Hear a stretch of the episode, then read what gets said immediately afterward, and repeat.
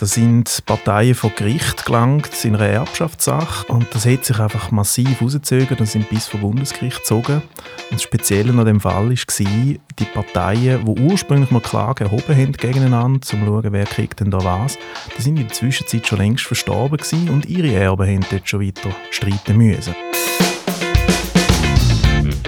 Das ist der Lucius Joost. Er ist Mediator. Das heißt, er verhandelt zwischen den Menschen, die sich streiten, ganz ohne Anwalt und ohne, dass man vor Gericht landet.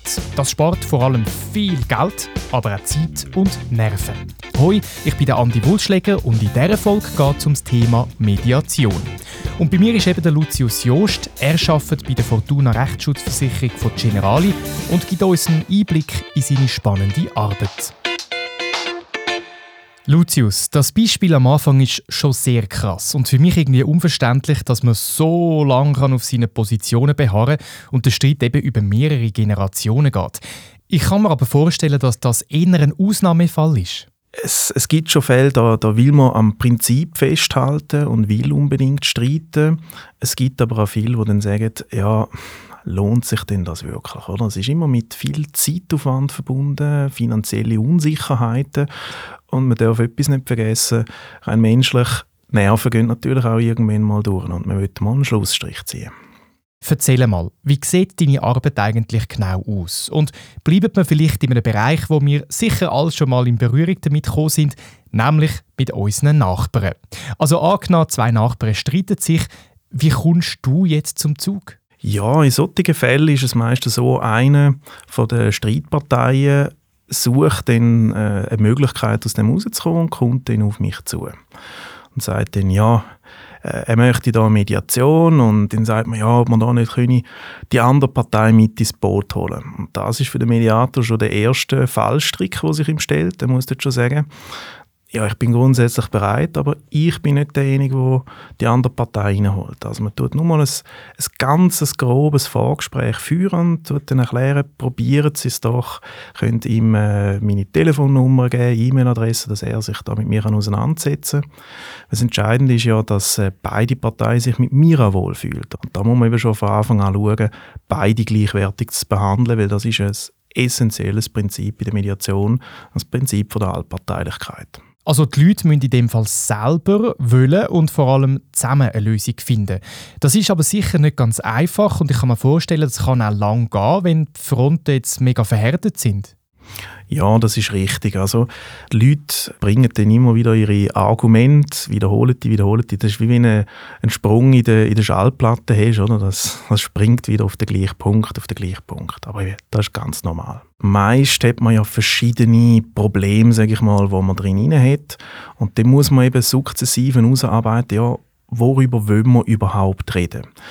Und das ist sehr wichtig im, im Erstgespräch, wenn man beide Parteien vor sich sitzen. Dann muss man dort mal schauen, was sind denn eigentlich die Ziele von dieser Mediation? Was hat man für Ansprüche? Welche Regeln sollen gelten? Oder? All das muss man ein bisschen, äh, ein bisschen im Auge behalten und dann herausarbeiten, worüber wollen wir eigentlich genau reden. Also geht es auch darum, sie aus ihren Muster rauszubringen, eben dass der Sprung aus der Schallplatte rauskommt, damit man überhaupt kann starten kann. Bleiben wir bei den Nachbarn, die sich streiten. Aus deiner Erfahrung heraus, über was wird jetzt dort am meisten gestritten?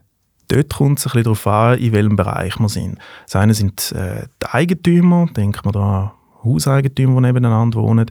Da hat man so ein bisschen, dass Bäume überall wachsen oder dass man Rauch überall lässt alles Mögliche kommt dort vor. Bei den Mietern ist es ein bisschen so, Lärm, wo, wo vielleicht entsteht, auch Schmutz, wo man hinterlässt in den Gängen oder, was kein seltener Fall ist, Waschplanproblematik, hört man auch sehr gerne. Oh ja, den mit dem Waschplan, den kenne ich. Äh, ich finde, das ist so etwas Veraltetes, das man abschaffen sollte. Man soll doch einfach dann können waschen, wenn man will.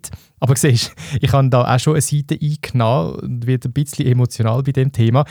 Jetzt, wie bringst du zwei Streithähne überhaupt an einen Tisch? Ja, das braucht halt eine Willigkeit, oder? dass man da überhaupt den Prozess will eingehen.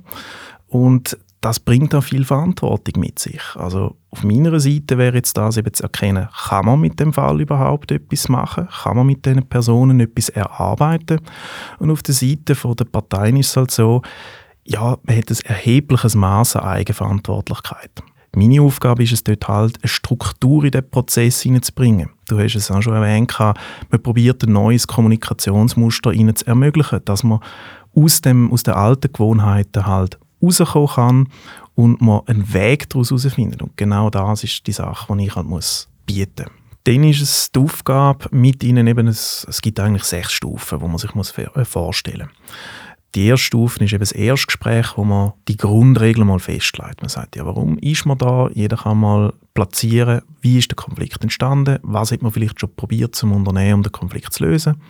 Dann werden Gesprächsregeln zum Beispiel vereinbart. Ja, was passiert denn, wenn einer ausfällig wird? Auch das muss man regeln können. Was passiert, wenn es einem zu viel wird?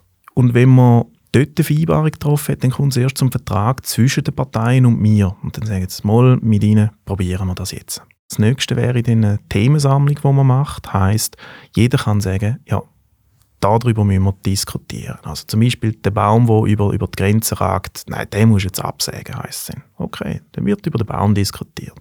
Und dann kann jeder das sammeln. Ist auch nicht ungewöhnlich, dass einer sagt, nein, über das Thema diskutieren wir nicht. dann muss man halt sagen, ja, das versteht man vielleicht, dass man das nicht will, aber das sind die Themen, die auf den Tisch kommen.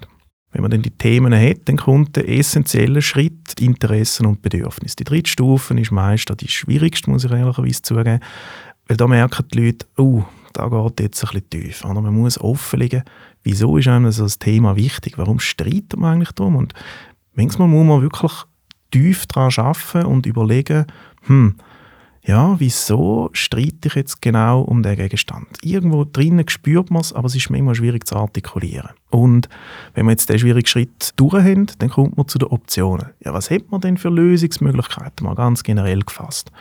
Das ist dann wie ein Brainstorming. Da ist man sehr, sehr frei. Ist äh, eine von meinen Lieblingsphasen, muss ich ehrlicherweise sagen. Es ist spannend, was manchmal rauskommt.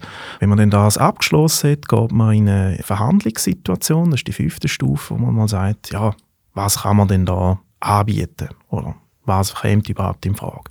Und erst wenn das dann geklärt ist, dann geht man konkret in die sechs Stufen, dass man das vereinbart und das macht man meist schriftlich, dass man sagt, hey, das machen wir, das machen wir, das machen wir. Und dann haben beide Parteien die Sicherheit, was haben wir denn da jetzt festgelegt. Und angenommen, eine Partei will jetzt nicht mehr weitermachen, was machst du dann? Viele realisieren gar nicht, bis man an einem gewissen Punkt ankommt, man hat permanent Verhandlungen gehabt und man hat permanent eine Einigung erzielt.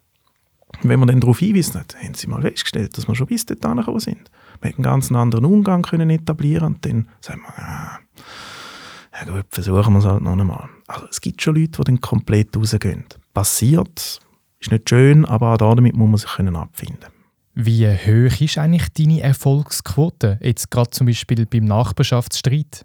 Dort ist die Erfolgsquote sehr hoch. Ähm, es gibt verschiedene Erhebungen, die man mal gemacht hat. 80% äh, plus. Bei mir persönlich kann ich sagen, ist es sogar noch höher.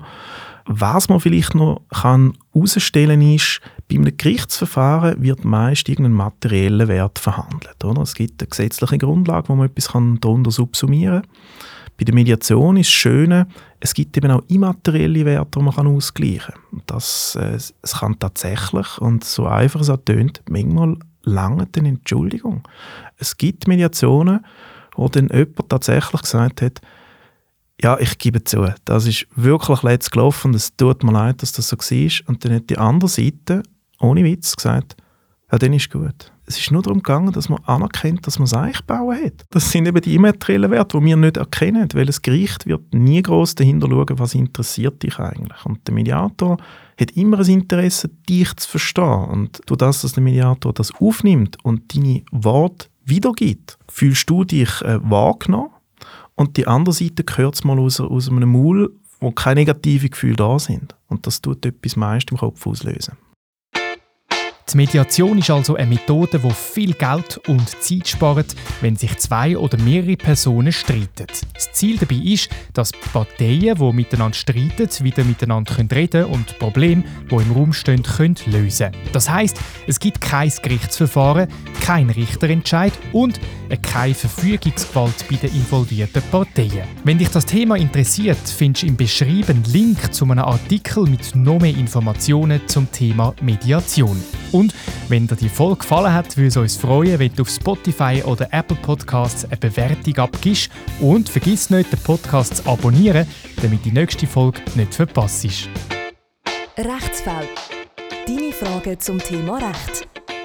Ein Podcast von Generali.